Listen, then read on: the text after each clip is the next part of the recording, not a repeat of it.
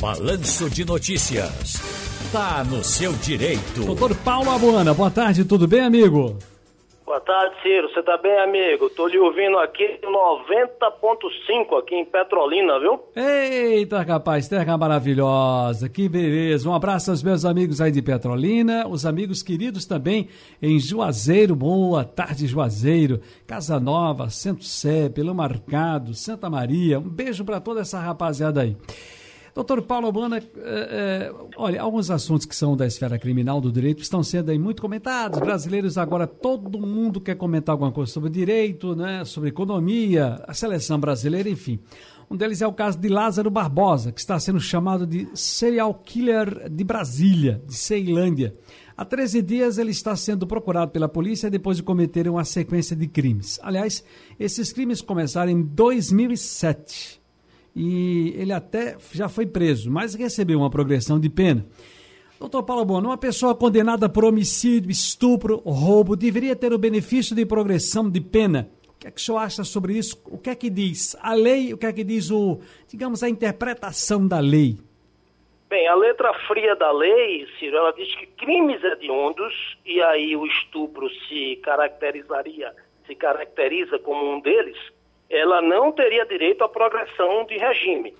Só que em vários casos ele foi condenado por estupro, por homicídio, por roubo, e aí há progressão de regime nos outros crimes.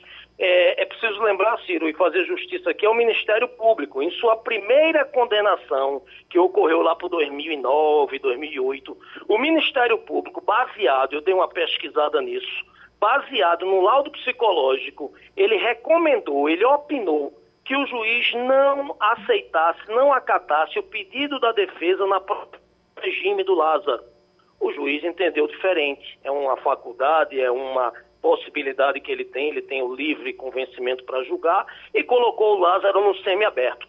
Daí para frente, amigo, a desgraça foi feita. Esse camarada fugiu, cometeu vários outros crimes e agora nós estamos aí assistindo essa, essas cenas que parecem mais filmes hollywoodianos, né? O sujeito parece um Rambo, procurado uhum. por não sei quantos policiais e, incrivelmente, mais de 10 dias, 13 dias, não se encontra esse camarada. Veja o que é uma atitude, uma decisão judicial, com todo respeito ao magistrado, é, é, é insensata.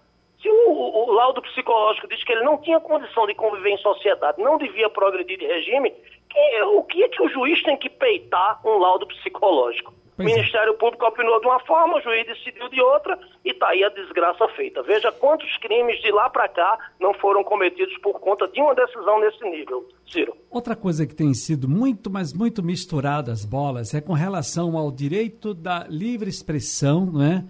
É, de se expressar, de, de, de se, se manifestar em outra situação que, que não é permitida, que inclusive que já é, já é crime, né, que consta, portanto, na, na, na, regra do nosso país. Eu falo da situação que chamou a atenção do adolescente que estava em um shopping de Caruaru semana passada, com uma suástica, né, aquele símbolo nazista no braço. Por que usar uma suástica? É considerado realmente crime, doutor Palabuana, no Brasil? Na letra fria da lei, sim, Ciro. A, a lei 7.716, de 89, ela tem aí cerca de 20 artigos e ela deixa muito claro que você ostentar aquela cruz suástica para fins de divulgação do, do nazismo é um crime punível, inclusive com reclusão. O que me parece, Ciro, é que cada caso deve ser analisado primeiro pela autoridade policial e depois, sendo o caso, pela autoridade judiciária.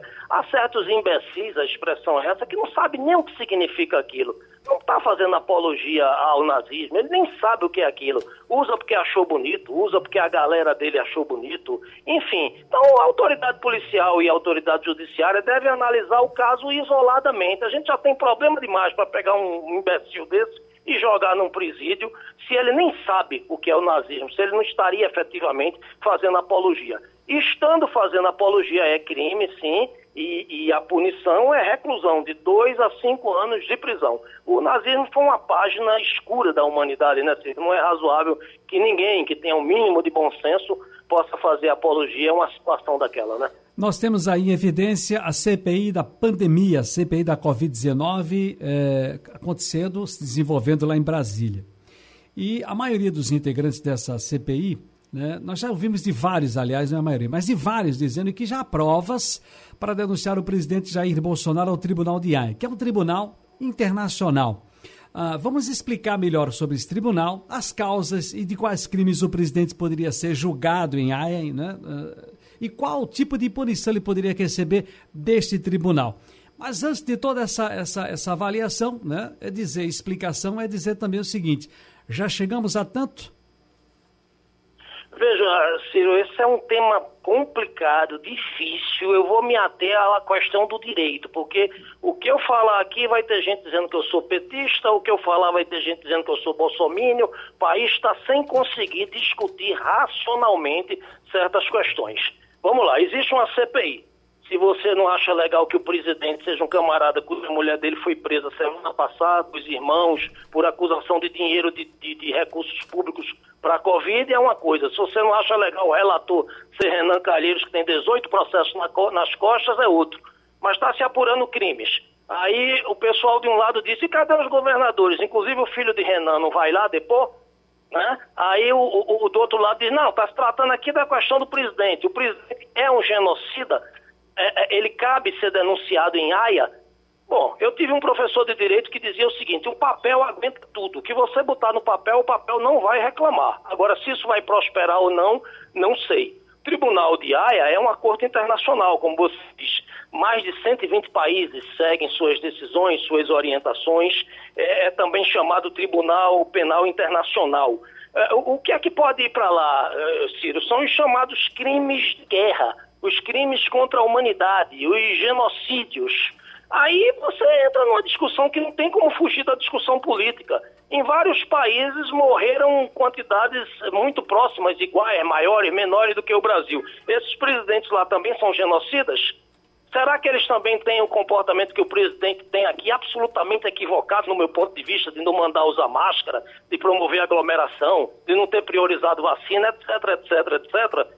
Não sei, é uma discussão política. Do ponto de vista penal, do direito, Ciro, eu acho que não prospera, eu acho que é mais um factoide, é algo para gerar manchete, para desgastar o governo, tem é, fins políticos, sem entrar de discussão de A ou de B. Acho que não prospera. Você não tem como enquadrar o presidente numa situação é, de tribunal de aia.